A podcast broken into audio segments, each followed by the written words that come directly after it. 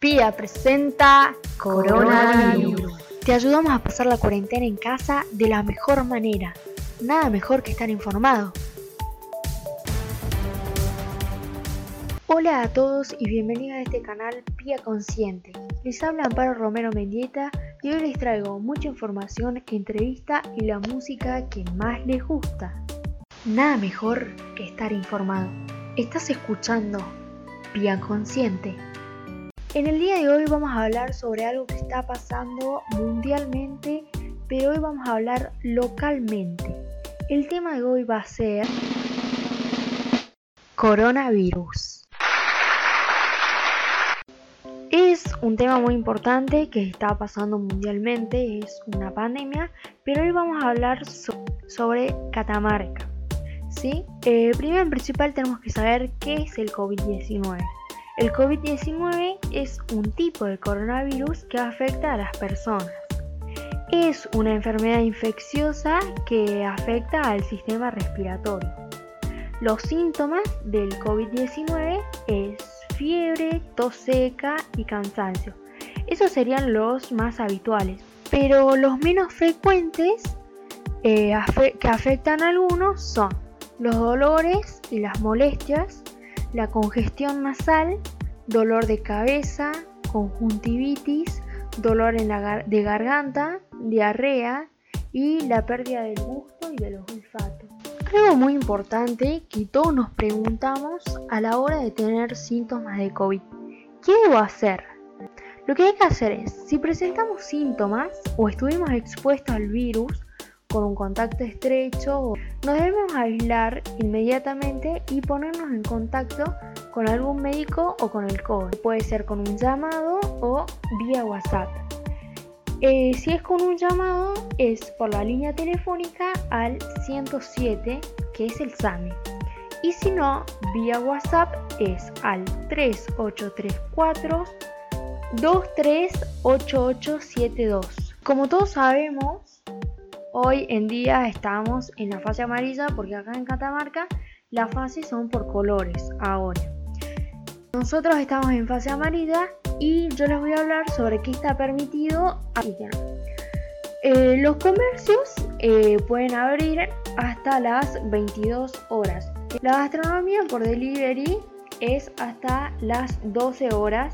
Eh, los locales gastronómicos en lugares cerrados y las celebraciones religiosas con el 50% de capacidad. El transporte urbano está permitido con el 50% de la capacidad. La circulación está permitida desde las 6 a.m. hasta las 23.30 pm. Que eso son, esa, esa hora es a partir de domingo a miércoles.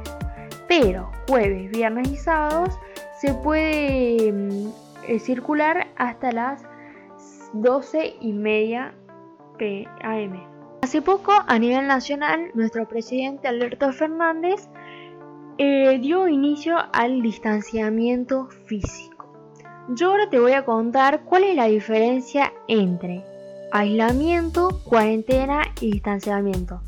La cuarentena significa restringir las actividades o separar a las personas que no están enfermas, pero que pueden haber estado enfermas o expuestas al COVID-19.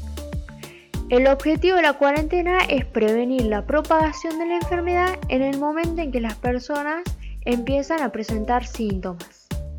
El aislamiento significa separar a las personas que están enfermas con síntomas del COVID-19 y puede ser contagiosas para prevenir la propagación de la enfermedad.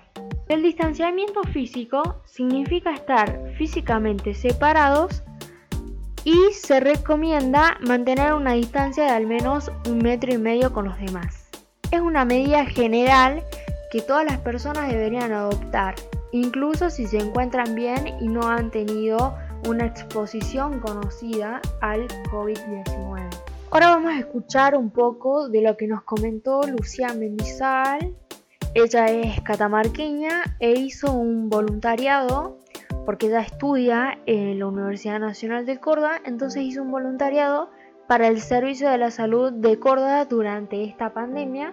Ella nos va a contar un poco de cómo fue, cómo la citaron y cómo llegó hasta ahí todo empieza cuando recibo un mail por parte de mi facultad, la Facultad de Ciencias Médicas de la Universidad Nacional de Córdoba, donde nos invitaban a todos los estudiantes a eh, formar parte de un voluntariado para poder colaborar o contribuir con la situación actual. Este mail lo recibo las, primeras semanas de abril. Yo estaba acá en Córdoba, nunca me volví a Catamarca eh, en todo este tiempo con una amiga de la Facu y juntas nos pusimos a charlar y dijimos, ¿por qué no? Tenemos todas las posibilidades, las condiciones y las herramientas para poder ayudar y participar. Además, eh, en abril, plena fase 1, situación muy complicada porque no se sabía nada del virus, solamente salía el personal esencial a la calle Adentrándonos un poco más a lo que era el voluntariado, eh, lo organizaba el COE con la Facultad de Ciencias Médicas. Esto incluye no solo a los estudiantes de medicina, sino a todos los estudiantes de las distintas carreras relacionadas con el ámbito de la salud. Em, y dentro del cronograma había un montón de actividades disponibles. Para todas había una capacitación previa, teníamos que asistir. Ahí ellos nos,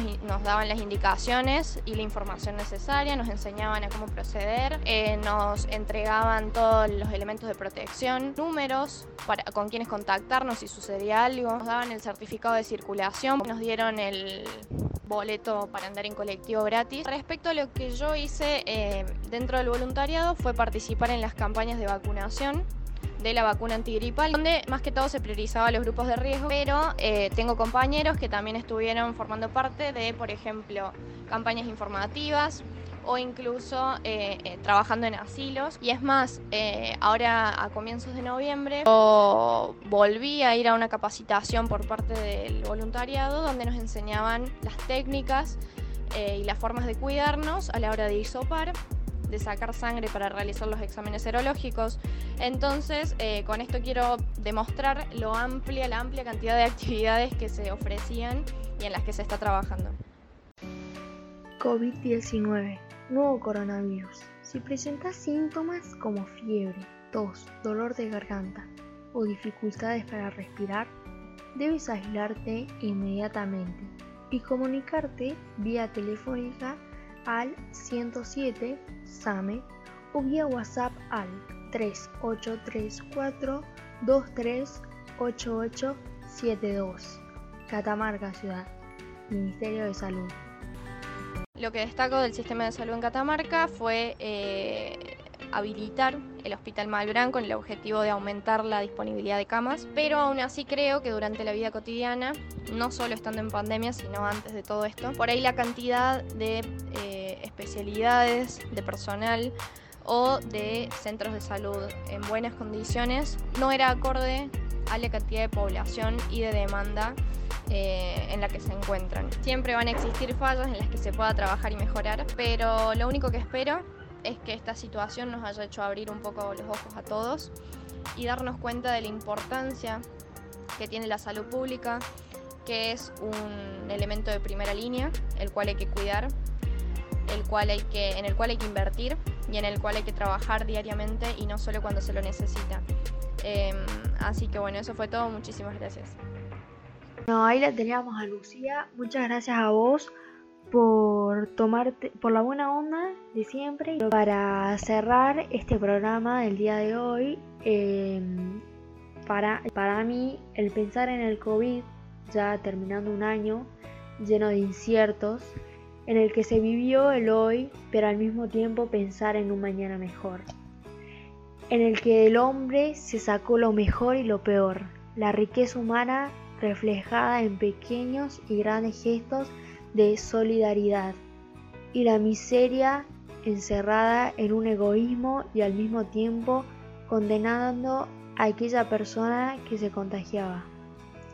Nos dimos cuenta lo importante de los aspectos de la vida social, no aquella que vacía, sino que llena de pequeños gestos de la preocupación en el otro grandes conversaciones que ayudaban y eternos abrazos. Hoy se habla de volver a una nueva normalidad y ojalá esté cargado de mucho amor y respeto. Volveremos a juntarnos, volveremos a brindar. Un café queda pendiente en nuestro bar.